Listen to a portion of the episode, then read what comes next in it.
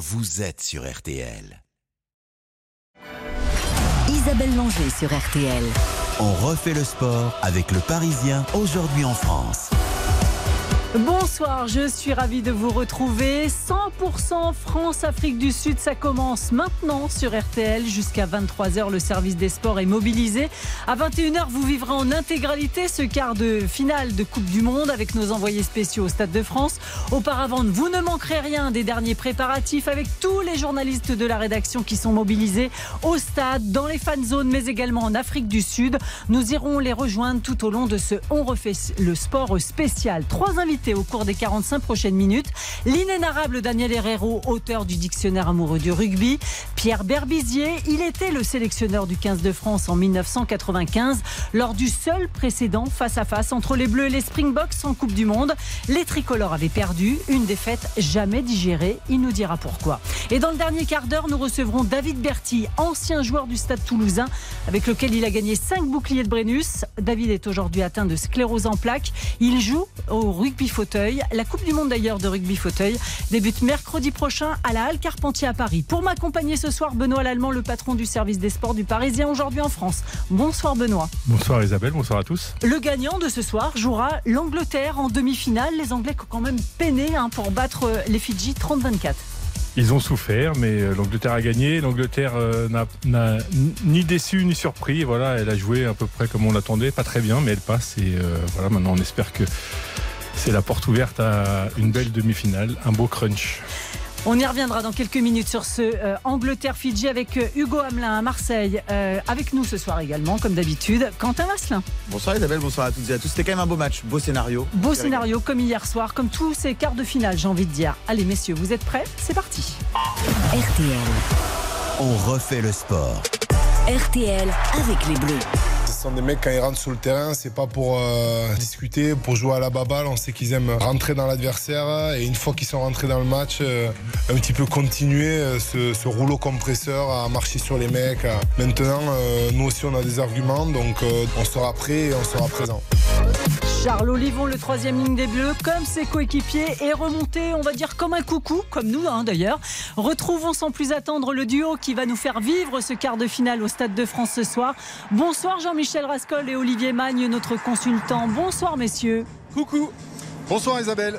Vous êtes prêts à nous faire vivre une nouvelle grande soirée de rugby? Ah bien nous, on est toujours prêts, d'autant que l'avant-propos de ce quart de finale, le match hier était exceptionnel entre l'Irlande et la Nouvelle-Zélande. Ça nous a donné une envie de encore niveau d'excellence et on espère ce soir que Sud-Africains et Français seront euh, au rendez-vous de justement de ce match premium qu'on attend entre les, deux nations, Olivier.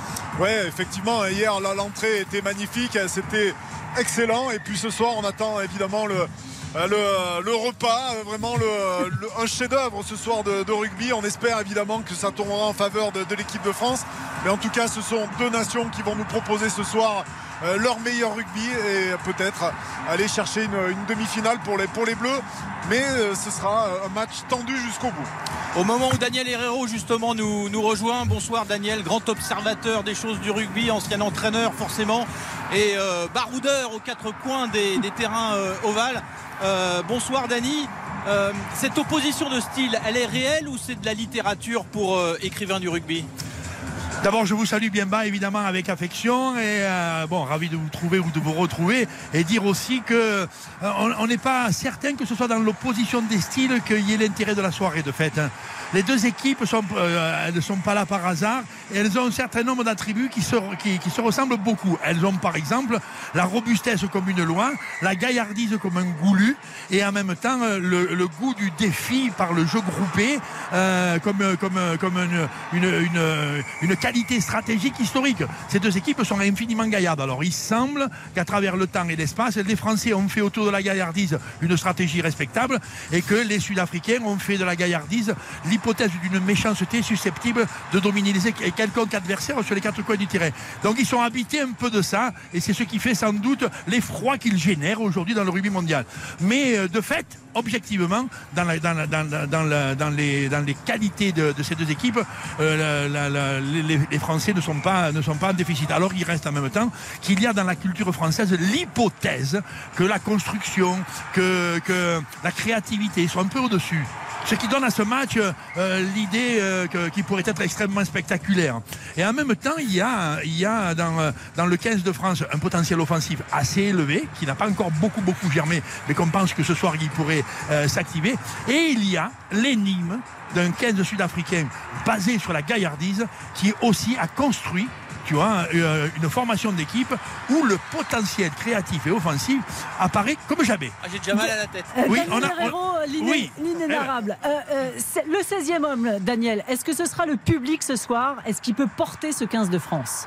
Ah, ah, Alors, euh, la question est bonne, permettez-moi de vous le dire, Merci. mais en même temps, elle, elle est, elle est quand même très équivoque dans le sens où on sait depuis des millénaires que l'équipe qui reçoit est toujours plus. euh, euh, plus précisément victorieuse que l'équipe qui se déplace.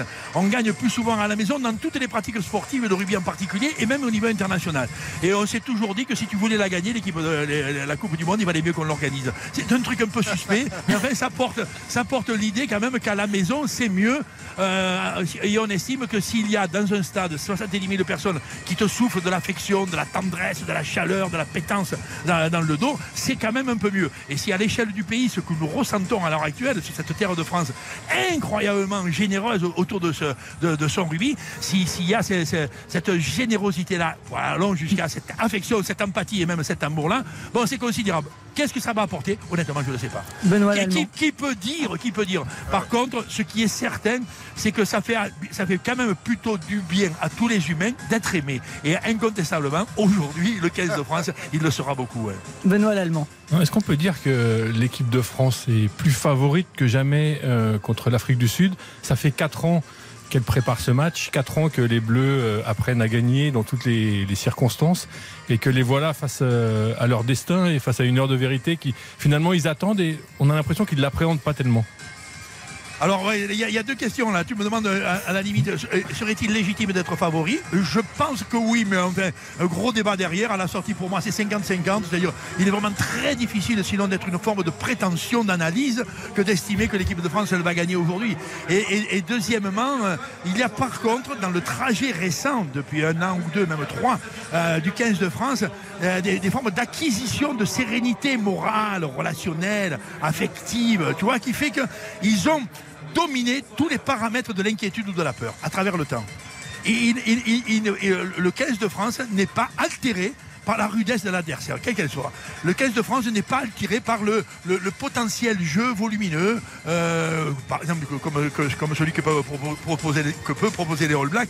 A, priori, il y, y a- une forme de sérénité sur les différentes formes de jeu qui, fait, qui laisse penser que les Français, sans aucun doute, ils vont pas arriver avec le melon. Le melon voulant dire ils se sont pas boursouflés de l'ego, ils sont pas arrivés avec la certitude qu'ils vont les tordre. Et je pense pas que dans le stade, à part les passionnés régressifs, ceux qui crient allez la France et qui comprennent que dalle, tout le monde sait que ça va être quand même très, euh, probablement très, équilibré. Et on peut penser que même si t'as pas peur, à la sortie, l'adversaire est aussi bon que toi et que, que il y a un seuil d'incertitude dans ce match-là, comme dans celui d'hier qui était absolument sublime. Les amis vous l'ont relaté.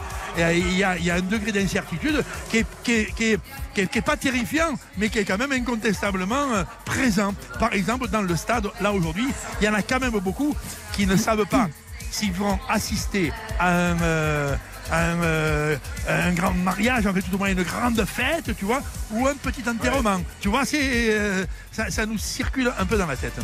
Merci beaucoup, Daniel Herrero. Bon match. Bon match à vous, à très très bientôt. Ciao, ciao. Jean-Michel Rascol, Olivier Magne. On vous retrouve avec Julien Fautra. Euh, je vous laisse vous échauffer. On vous retrouve en fin d'émission. À tout à l'heure. Ok, à tout. RTL. On refait le sport jusqu'à 20h. RTL, On refait le sport avec le Parisien, aujourd'hui en France. Isabelle Langer. Notre émission spéciale France-Afrique du Sud se poursuit avec l'ambiance qui monte un peu partout. Faisons tout d'abord un détour par la fan zone de Paris, place de la Concorde. Bonsoir Hermine Leclèche. Bonsoir. Racontez-nous un petit peu ce qui se passe autour de vous Hermine. Eh bien écoutez, c'est de plus en plus difficile de circuler ici. Il y a une marée de supporters qui se pressent face aux quatre écrans géants de la place. Ça chante, ça danse, j'ai même vu quelques mêlées. Bref, ça se voit déjà en demi-finale face à l'Angleterre. Je suis d'ailleurs avec un petit groupe de supporters. Ils- ont un petit message pour l'équipe de France. On est chaud, allez les bleus, allez, allez Voilà, ça annonce la couleur. hein. Allez les bleus Combien de supporters sont attendus, euh, Hermine, ce soir euh, sur la fan zone Eh ben, écoutez, on peut aller jusqu'à près de 40 000 supporters ici euh, environ. Beaucoup de sécurité, j'imagine oui, beaucoup plus. la procédure a été renforcée. Il y a eu au moins deux fouilles de sécurité pour euh, entrer jusque dans la place. Et vraiment, on fouille jusqu'à l'intérieur des sacs. On fait vider entièrement les sacs. Tout est fouillé euh, pour, beaucoup de sécurité. Merci beaucoup, Hermine Leclèche. On vous retrouve tout au long de la soirée avec tous ces supporters sur l'antenne de RTL. Ça va être sympa cette ambiance un peu partout en France, Benoît Lallemand. Bah oui, ça va être sympa. Ça, c'est un match comme, comme on le disait tout à l'heure qu'on attend depuis longtemps et tout est là pour qu'il y ait une belle soirée. Euh, il y a évidemment un adversaire euh, qui fait peur. Il y a le retour d'Antoine Dupont. Euh, il y a une envie qu'on sent monter et puis euh, peut-être aussi euh, une envie malgré tout de se changer un peu les idées, de passer pas passer à autre chose, mais l'actu est tellement lourde qu'on envie un peu de. L'actu est lourde au Moyen-Orient, l'actu est lourde en France, et c'est un c'est un match qui peut être une, une parenthèse assez enchantée. En Afrique du Sud également, l'ambiance monte peu à peu. Nous sommes en ligne avec le correspondant de RTL à Johannesburg. Bonsoir Gabriele Porometo. Bonsoir Isabelle. Vous êtes au Pirates Club, hein, c'est ça?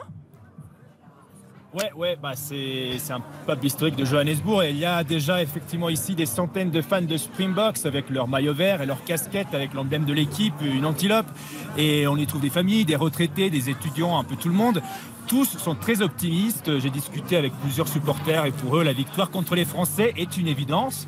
Même avec l'avantage de la France qui joue à domicile, comme l'affirme ici euh, Ryan qui est, qui est avec moi. Je sais, ils ont l'avantage d'être chez eux et j'adore aussi leur bière, mais j'aime trop les Springboks. Et je pense que ce soir, vous allez perdre. Je suis désolé. vous en avez vu d'autres, Gabriele? D'autres se font plus. Ouais. D'autres se font plus prudents pour le fait que l'équipe a perdu des joueurs clés comme Makazale et Mapimpi ou Malcolm Marx, mais elle reste toujours confiant pour une victoire, comme le dit euh, Shelby. C'est un match important pour les deux équipes. Je pense que le score sera serré. Étant sud-africaine, je pense que nous allons quand même gagner. Et même le retour d'Antoine Dupont dans l'équipe française ne les préoccupe pas trop. Et ici, on s'amuse à deviner la stratégie que les Springboks utiliseront pour gagner peut-être contre les Français. Mais on sait que quand on est trop sûr de soi-même dans le sport, la défaite n'est pas très loin. J'ai préparé une réserve de mouchoirs au cas où pour les Sud-Africains. Merci beaucoup, Gabriele Porometto. On va vous retrouver vous aussi tout au long de cette soirée sur RTL. Alors en demi-finale, Benoît, la vainqueur du choc de ce soir retrouvera l'Angleterre. On va retrouver à Marseille Hugo Hamelin. Bonsoir Hugo. Bonsoir Isabelle, bonsoir à tous. Vous venez d'assister à la victoire des Anglais sur les Fidji, mais quel match au stade Vélodrome Ouais, c'était, c'était chaud, hein, surtout en, seconde période, parce que franchement, après 20 minutes de jeu, on, s'attendait à une victoire euh, anglaise euh, euh, tranquille, une mini boucherie, me disait même mon, mon collègue en, tribune de presse, grâce à deux essais et au bon pied droit du numéro 10, Owen Farrell, côté anglais, qui a inscrit 5 pénalités. Mais, mais les Fidjiens ont retourné la table en seconde période après euh, beaucoup d'erreurs, beaucoup d'approximations. Ils ont signé deux essais en moins de 5 minutes, 64e, 68e. Et les Anglais qui menaient de, 14 points ont été rejoints au tableau d'affichage. Ça faisait 24 partout à 10 minutes de la fin. Autant vous dire que c'était une fin de match euh, sous tension pour les nombreux supporters anglais hein, qui se définissent comme ennemis publics numéro 1. Ils étaient quand même très soutenus au stade Vélodrome euh, cet après-midi. Et il y a eu un drop dans la foulée. Les Anglais sont un petit peu réveillés avec ce, coup de pression. drop dans la foulée encore signé Farrell. Et puis une énorme possession. Le match s'est terminé à la 85e ou 86e minute. Euh, donc 5-6 euh, minutes après euh, la sirène, après la date, le, temps limite. Réglementaire. Voilà, réglementaire. Et, les Anglais ont bien résisté en, défense pour, pour contenir la dernière possession fidjienne. Mais voilà, les, les Fidji qui avaient mal commencé ce match, finalement, le, le termine de façon honorable et les Anglais filent finalement logiquement en demi-finale. Merci Hugo Hamelin. Benoît, les Anglais en demi-finale, j'ai envie de dire, c'est presque logique aujourd'hui face aux Fidji, mais c'est faible quand même. Hein. C'est faible, surtout on se demande comment ils ont, ils ont pu perdre pardon, le fil de ce match euh, qu'ils avaient bien commencé. Euh, voilà, ce qui était, ce qui était pas évident. Euh, donc c'est pas une très grande équipe d'Angleterre, on le savait avant le début de la Coupe du Monde, on en a la confirmation, mais ils sont quand même en demi-finale. Donc voilà, ils ont fait ce qu'il fallait, ils ont fait le job. Il est 19h32, restez avec nous, vous êtes bien sur RTL, une pause et puis nous poursuivons notre soirée spéciale rugby avec notre deuxième invité, l'ancien joueur et sélectionneur du 15 de France, Pierre Berbizier. Quelque chose me dit que nous allons reparler d'un certain match de 1995. RTL, on refait le sport avec le Parisien aujourd'hui en France. On refait le sport. Avec le Parisien aujourd'hui en France. Isabelle Langer.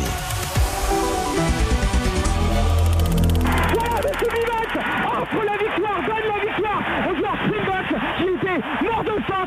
Cela s'est joué à pas grand chose, cela s'est joué à quelques secondes, cela s'est joué à rien. Mais les Springboks sont en finale de la Coupe du Monde et les Français viennent de passer à côté de quelque chose d'extraordinaire. C'est très très dur euh, de voir des joueurs en pleurs et de voir un groupe qui est, très très déçu car aujourd'hui il y avait la place d'être en finale. Les archives de RTL, c'était en 1995 à Durban. Jean-Michel Rascol au commentaire et Philippe Saint-André, le capitaine des Bleus, abattu après cette défaite en demi-finale de la Coupe du Monde. Bonsoir Pierre Berbizier. Bonsoir. Désolé de remuer le couteau dans la plaie. Sélectionneur du 15 de France à l'époque, ça fait toujours aussi mal d'entendre ces archives oui, évidemment, la, la, cicatrice ne se refermera jamais. On reste sur un sentiment de frustration voire même plus euh, sur euh, sur ce match et forcément les images et ce match restent très présents dans mon esprit. Benoît Lallemand. Bonsoir Pierre, et on, a eu cesse de vous le rappeler pendant toute la semaine. On a l'impression que cette semaine a ravivé ce, ce douloureux souvenir. Bah, en tous les cas, ça nous remet dans les feux de l'actualité. Euh, ça prouve que cette équipe euh, a compté aussi euh, dans, dans le rugby français, pour le public français, pour les médias français. Donc, et tout le monde est conscient aujourd'hui que ce match est, le scandale de cette Coupe du Monde. Pierre, qu'est-ce que vous retenez, euh, enfin, de quoi vous vous souvenez en termes d'ambiance euh, Vous étiez en Afrique du Sud, là c'est le schéma inverse, c'est les Français qui reçoivent. Comment vous vous remémorez ce match euh, en termes d'ambiance? Ben, tout est précis, donc tout était fait et tout a été fait pour que l'Afrique du Sud soit soit championne du monde. Sur le moment, on s'en aperçoit pas. Vous êtes dans votre bulle, vous êtes dans votre préparation, euh, mais euh, des choses bizarres euh, dans la préparation. Le match est retardé à cause des des pluies. On sort, on nous annonce deux fois la sortie. On sort deux fois dans le vestiaire pour dans le couloir pour entrer. on n'a aucun Sud-Africain à côté. Eux savaient l'heure du match. Nous, on ne le savait pas. Donc, si vous voulez, ça a été, ça a été tout, tout, tout comme ça. L'arbitrage de l'époque était aussi très contestable. Est-ce qu'avec l'arbitrage vidéo d'aujourd'hui, vous auriez gagné ce match? Je pense que l'arbitrage vidéo euh, aurait été euh, conditionné comme l'a été euh, l'arbitre l'arbitre du match, tout simplement. Je, je, je crois qu'il, je le répète, la dimension politique l'a, l'a emporté. Il fallait que l'équipe de France. Mais à l'époque, on ne le savait pas. Donc, quand vous avez une ambition, quand vous avez de l'espoir, au même titre que ceux qui ont fonctionné sur la symbolique de l'espoir, quand ils ont été au pouvoir, mais forcément, ils, ils, ont fait, ils ont fait comme ce qu'on leur a fait. Donc quelque part aujourd'hui, euh, au-delà du match, euh, cette génération sud-africaine, je crois qu'il y a quatre, quatre morts, euh, quatre donc avec avec des moyens. Est-ce que vous pensez aussi que c'était la victoire du dopage? Je sais pas, je n'ai pas, je me pose des questions, mais quelque part de ma génération, personne n'est mort. Mhm. Donc euh, il y a quatre joueurs sud-africains qui aujourd'hui sont morts. Quels en sont? On connaît les, on connaît les maladies qu'ils ont contactées. Cancer du cerveau, de crise cardiaque et maladie de Charcot. Hein. Voilà, après, après, je n'ai pas suffisamment d'éléments pour dire que c'est à cause de ça, mais c'est quand même, euh, c'est quand même troublant. Ce soir, qui pour vous, Pierre Berbizier, est favori? Il n'y a pas de favori, euh, je crois, dans un match de phase finale. Les deux équipes se présentent euh, avec des points forts, des points faibles, avec des caractéristiques bien différentes. On se présente sur le terrain euh, avec la même ambition. Les Sud-Africains pour conserver leur titre, faire un pas de plus, et les Français pour aller chercher ce titre. Donc, avec des ambitions peut-être différentes, mais avec un résultat recherché qui est, qui est identique, et donc et avec je crois, 50% de chance des, deux côtés, euh, des moyens différents, je le répète, mais euh, des qualités euh, qui, peuvent permettre à l'une ou l'autre équipe de l'emporter. Benoît. Pierre, quelles seront les clés pour l'équipe de France pour remporter ce match et pas se, laisser emporter par, par, la furia ou la, ou la puissance sud-africaine? Écoutez, je me pose la question, c'est euh, effectivement cette équipe sud-africaine va s'appuyer sur sa puissance vu la composition, notamment euh, en refusant de, de, faire jouer de Claire et Pollard qui étaient les prototypes des joueurs type à, à, à la charnière pour guider euh, le pack et faire avancer le pack sud-africain et, et mettre des buts.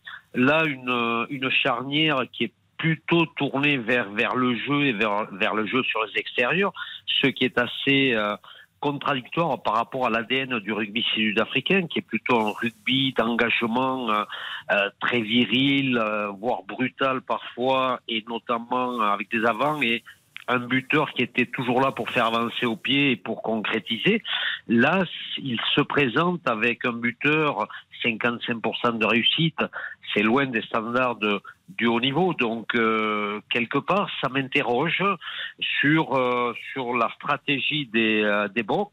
Si c'est ça, euh, je pense que c'est du Pembeni pour les Français, qui est une équipe de contre, qui est une équipe qui défend bien et qui saura s'appuyer sur le jeu sud-africain pour, pour les contrer.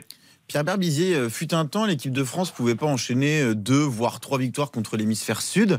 Là, on a battu l'Australie avant la Coupe du Monde, on a déjà battu la Nouvelle-Zélande. Il faut qu'on passe sur l'Afrique du Sud et, et éventuellement sur la Nouvelle-Zélande en finale. Fut un temps, à votre époque, en tout cas, c'était inimaginable.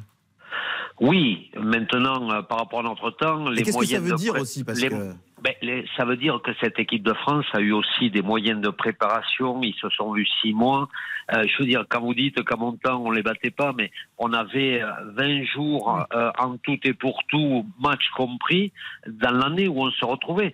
Euh, pour préparer la, quand on va gagner en, en Nouvelle-Zélande les deux tests en 94, euh, j'ai demandé effectivement, parce que euh, j'avais compris, ce groupe fonctionnait quand ils se retrouvaient, euh, au proche, le prochain match qui était le Canada six mois après, on, on s'est retrouvé quatre jours. Donc ça veut dire que les acquis étaient alors que là, euh, alors que là, cette équipe a, a passé six mois pratiquement ensemble avec des moyens 42 joueurs. Donc cette équipe est prête, elle est, elle s'est bien préparée, elle monte en puissance, elle se connaît très bien. Ils ont passé plus de temps euh, en, en équipe de France qu'avec les clubs, ce qui est une bonne chose. On a donné vraiment les moyens à cette équipe pour pour aller au bout et j'espère qu'elle irait au bout. J'ai quand même l'impression qu'il y a un déclin du rugby euh, de l'hémisphère sud aussi. L'Australie s'est éliminée au premier tour. La Nouvelle-Zélande, franchement, avant la compétition, elle faisait même pas peur. que- pourquoi Pourquoi Personne dit qu'il y a une grosse crise financière dans le rugby mondial? Je veux dire que l'Australie est en faillite, les Néo-Zélandais également. euh, donc, les moyens financiers aujourd'hui, je crains beaucoup pour la prochaine Coupe du Monde en Australie. Euh, vous n'aurez pas 50 000 euh, euh, personnes pour un Uruguay-Portugal. Ça m'étonnerait fort. Donc, le, il va falloir se poser les questions sur l'économie du rugby euh, mondial. Aujourd'hui, toutes ces nations du Sud sont. euh, pourquoi la répétition et la recherche de, de, de matchs? Parce qu'ils ont besoin de, de, de finances. Les, les fédérations, notamment sud-africaines, sont en, sont en crise. Benoît? Ce soir, Pierre, l'équipe de France euh, joue un peu plus qu'un match. Elle joue euh, sa Coupe du Monde. Fabien Galtier joue euh, sans doute une, partie de son avenir. Qu'est-ce que, hum, qu'est-ce qui, quel va être son discours pour, pour à la fois motiver ses troupes et essayer qu'ils ne, qu'ils ne subissent pas trop la pression? Je crois qu'il faut relativiser parce que c'est le, euh, il y en aura deux autres ensuite pour aller au bout. Donc c'est pas le seul. Ça veut dire que euh, il faudra encore beaucoup d'énergie pour aller au bout. Donc on peut pas dire c'est euh, ce match euh, et pas. Donc je crois qu'il faut savoir relativiser, savoir, euh, euh, savoir simplement. euh, euh, être à la hauteur de nos ambitions, les, les- ils les ont affichées clairement, mettre en face les moyens et euh, valoriser les moyens que l'on a, voir du côté sud-africain qu'il y a quand même des, des points faibles, éviter euh, euh, et, et éviter de les points forts sud-africains euh, et, et ensuite, mais ça c'est au niveau stratégie, et, et mettre nos points forts sur leurs points faibles. Donc, euh, je, je pense qu'il faut rester euh, très euh, euh, très très terre à terre, très très pratique, très euh, pragmatique dans cette préparation et ne pas se laisser emporter par tout cet engouement extérieur qu'ils ont su créer. Ne pas se laisser prendre par euh, par tout ça. Je crois qu'il faut qu'ils restent dans leur dans leur cadre habituel de préparation, de de de, de, de stratégie bien respectée, d'abord bien définie, ensuite bien respectée par rapport à l'adversaire. Petite dernière question rapide. Le retour d'Antoine Dupont. Est-ce que vous êtes euh, euh, optimiste ou inquiet pour, euh, pour lui, sachant qu'il n'a pas, il n'a pas joué depuis trois semaines et qu'il s'est fait opérer, comme on le sait? J'ai j'ai confiance en, euh, en la personne. S'il a décidé de jouer, c'est qu'il est capable de jouer. Je crois qu'il connaît les enjeux. euh, Il connaît euh, donc. euh, S'il a décidé de jouer, c'est qu'il il est, il est prêt. hein. C'est du moins ce que je crois. Vous savez que le, le rugbyman a, a un rapport à la blessure peut-être différent. Combien de rugbymen ont, ont joué blessés, ont joué des matchs et euh, donc on a on habitue nos corps à- et, et- on passe au-delà. Crois que c'est d'abord mental. Antoine a accepté sa blessure, il l'a bien traité, il a été bien suivi. Aujourd'hui, je pense qu'il a sa blessure est derrière lui. Merci beaucoup, Pierre Berbizier. Un petit pronostic, allez, pour ce soir. Écoutez, je vous donnerai pas un score, mais forcément, euh, j'ai, 19 à euh, 15. j'ai- j'ai- ça, qui, qui c'est qui a dit ça? C'est pas gentil. C'est hein. Quentin qui. Mais pour la France, attendez.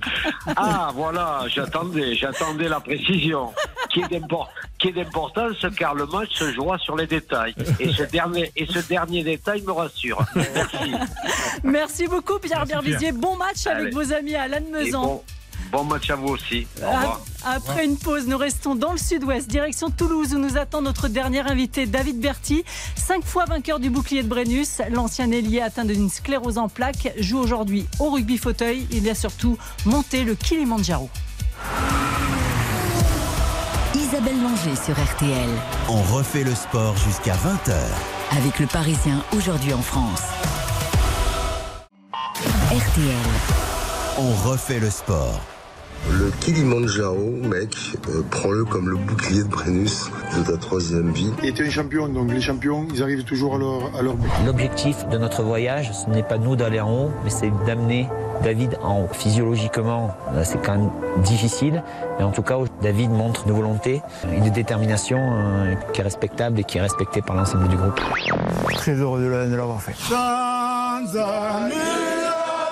15 pour un sommet, c'est un documentaire que vous ne pouvez pas manquer. Il retrace une aventure hors norme, celle d'un ancien joueur de rugby atteint d'une sclérose en plaques qui a gravi le Kilimanjaro. Et le héros de cette ascension est avec nous ce soir. Bonsoir David Berti. Bonsoir. David, on s'est rencontrés il y a six mois lors d'un dîner et vous m'avez raconté votre histoire. J'ai été extrêmement touchée et je vous avais promis de vous inviter dans l'émission. Car pour moi, David, vous êtes un modèle, un exemple de volonté, d'abnégation, d'espoir surtout. On va d'abord parler de votre carrière, principalement au Stade toulousain. Dans votre vitrine, pardon, à trophée, cinq boucliers de Brennus. Oui, tout à fait. Plus la première Coupe d'Europe en 96 et deux Coupes de France de changer du manoir en 93-95. Et quand Et les- quelques sélections. Ouais, quelques sélections avec le maillot bleu. Quand les spécialistes de l'Ovalie parlent de vous, ils parlent d'un extraterrestre. Ah, c'est gentil, mais bon, des, pour moi, je, je suis normal. Euh, c'est vrai que moi, j'étais, j'arrivais à une période où peut-être je, je sortais du, du modèle de- des ailiers. À l'époque, c'était des ailiers petits qui couraient vite. Mais là, moi, j'étais un peu plus costaud. Euh, je courais vite et je me, et je me cantonnais pas à jouer que sur mon aile. Je- j'allais euh, là où le ballon euh, m'appelait. Benoît, vous vous souvenez de David? Oui, tout à fait. Un joueur moderne, en quelque sorte. Avant-gardiste, peut-être. Peut-être, peut-être j'étais un, un avance sur mon, temps- sur mon temps. Alors la maladie survient malheureusement David à la fin de votre carrière et les médecins mettent du temps à déceler hein, d'ailleurs euh, et à l'identifier. Tout à fait, mais alors je, je, je me mets pas la faute sur les médecins, je, je me mets aussi euh, fautif parce que je, en tant que joueur, moi je voulais jouer, donc je taisais, je cachais mes mes, mes soucis euh, parce que moi je voulais à tout prix être sur le terrain, jouer, euh, donc je je ne disais pas ce que ce qui pouvait me mettre euh, sur le côté, donc je, je suis je suis un peu fautif aussi. Et les clubs, d'ailleurs certains ne comprenaient pas, ils pensaient que vous sortiez, que vous faisiez la fête.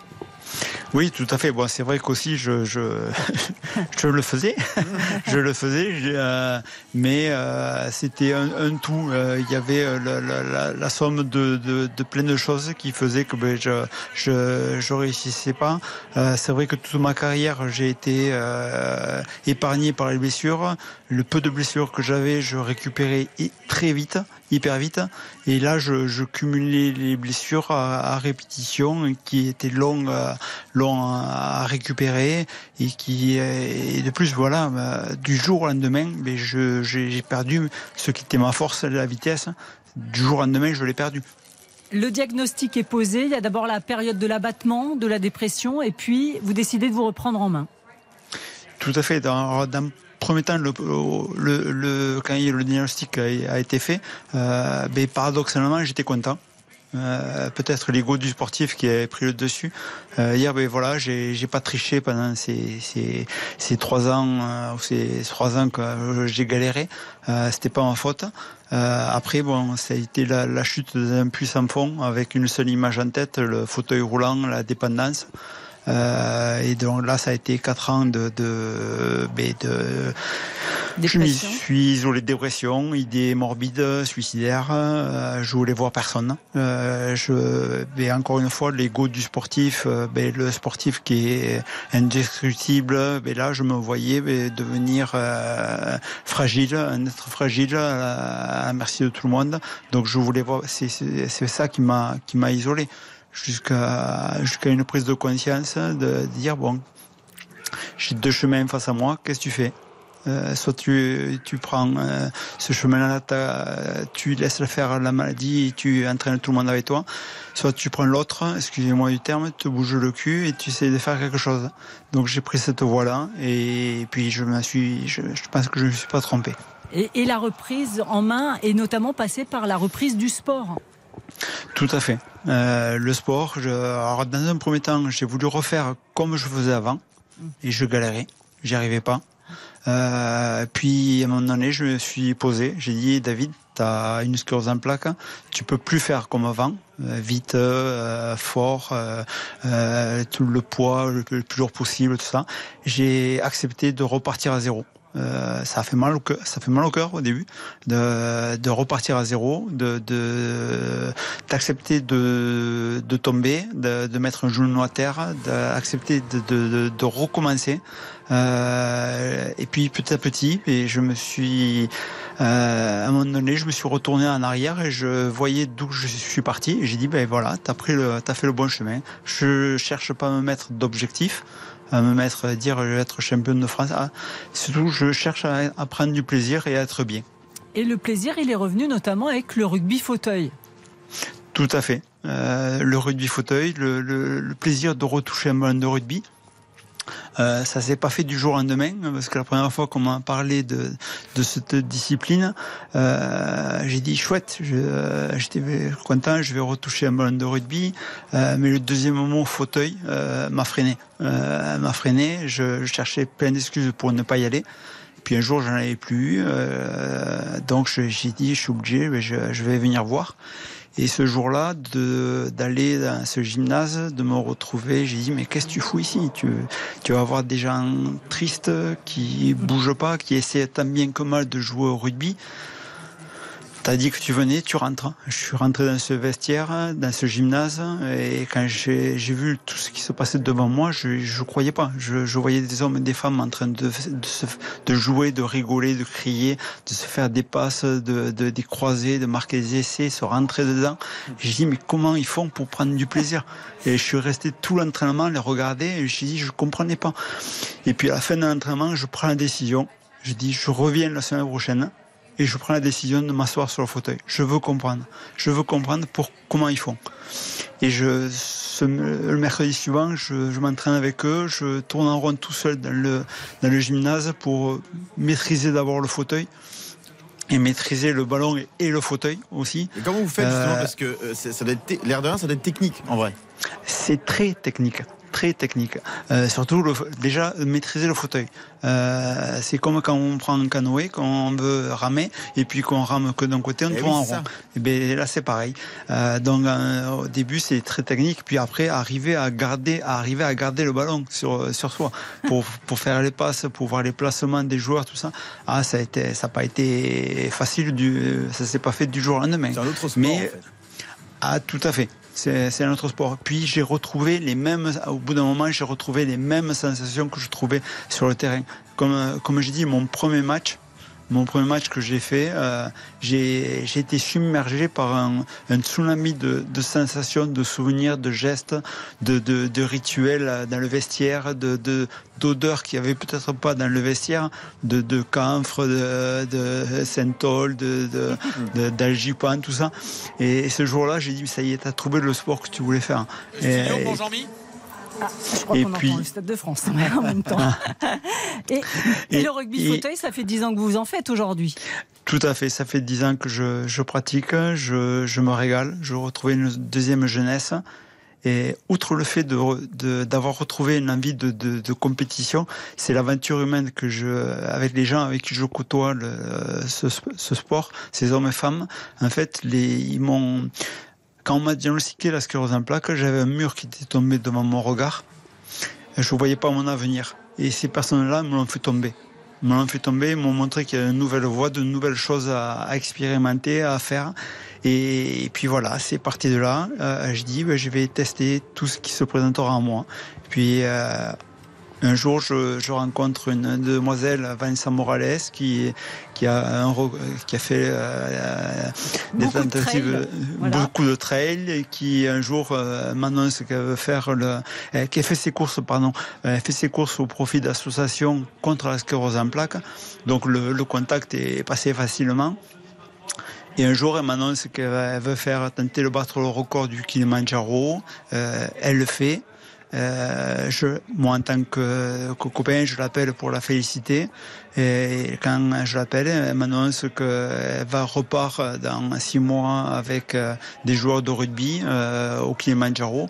moi, je lui dis, ben, c'est bien, amusez-vous bien, envoyez-moi une carte postale, tout ça. Euh, je... Et puis elle, me dit, elle, se met à rigoler, elle me dit, mais non, t'as pas compris, t'as pas compris que tu viens avec nous. Et, et vous l'avez fait, David et vous l'avez fait voilà. et par tous ces, fous furieux, j'ai envie de dire. Et vraiment, j'incite tout le monde à, regarder euh, ce documentaire 15 pour un sommet. Vous le trouvez sur le site internet. Benoît, vous l'avez vu, le documentaire. C'est une leçon. Enfin, voilà, il suffit de l'écouter pour, euh, pour comprendre. C'est une leçon de vie. Et qu'est-ce qu'il y a de, de, plus beau et plus fort qu'une leçon de vie euh, et d'écouter David raconter ce qu'il a traversé, ce qu'il surmonte et, et, à quel point le sport, la solidarité et, et tout le reste peuvent redonner et le sourire et l'espoir. Ouais. Merci beaucoup David. Je suis désolé, on a un petit peu pris par le temps David Berti. Je voulais dire aussi que la Coupe du Monde de rugby fauteuil, elle débute mercredi prochain à la Halle Carpentier. Et pour comprendre tout ce que vous nous avez expliqué, il faut aller voir l'équipe de France parce que l'équipe de France, elle aussi, elle vise la plus haute marche du podium. Merci beaucoup David. Merci, bravo, bonne soirée. Merci à Valentin Larquier qui a assuré cette liaison technique. Valentin que l'on retrouvera dans la fan zone de Toulouse pour suivre ce quart de finale dans Afrique, euh, de quart de finale France-Afrique du Sud. Euh, avant de nous quitter, allez, on a un petit peu de musique quand même. On va au Stade de France d'abord. RTL, tous derrière les Bleus. Benoît l'Allemand, pas besoin de vous demander ce que vous allez mettre demain dans votre journal. Ben non, un peu de rugby, beaucoup de rugby, un peu de France, beaucoup de France. Euh, voilà, et l'espoir que tout s'arrête pas ce soir et que ça continue euh, pour une belle demi-finale. Ça va être dur le bouclage, hein ça va, être, ça va être chaud, mais c'est aussi pour ça qu'on aime ce métier. Merci beaucoup, Benoît. Euh, dans un instant, grande soirée rugby qui se poursuit. Oh là là, il a mis le casque. Eric Silvestro. Comme Antoine Dupont, parce que ça va être du lourd ce soir. Ça va être du lourd. Je vais prendre des chocs, je pense. Il faut tenir jusqu'à 23h. Et d'ailleurs, on va retrouver, allez, rapidement, Jean-Michel Rascol, Olivier Magne au Stade de France. Ah, les Bleus sont à l'échauffement. Qu'est-ce qui se passe, Jean-Michel? Ils ne vont pas tarder à débuter leur échauffement, mais on a déjà vu euh, Olivier Antoine Dupont euh, assurer quelques passes sous les poteaux avec l'un de ses camarades. C'est plutôt bon signe. Ouais, c'est plutôt son, bon signe. Il est sorti sans son casque hein, pour, euh, pour faire quelques passes. c'est bien. une, heure, une, voilà, une heure et demie, il faut l'enlever, Eric. Le, casque, ça, va aller. Ça va bien se passer en studio, il n'y a pas de risque. et, et, Antoine a fait quelques passes, donc décontractés les Français. Hein, ils sont en costume, habillés euh, très classe avec les, baskets blanches, le costume. Euh, voilà, ça se passe plutôt bien comme à leur habitude. Maintenant, euh, voilà, les. Ils pensent à enfiler le short quand même. Ouais, ils pensent à enfiler le short et les, choses sérieuses vont, vont commencer maintenant très bientôt et on a hâte que ça commence. On a hâte de vous écouter surtout et de vous suivre ce, ce soir, Jean-Michel Rascol, Olivier Magne. Allez, à tout de suite.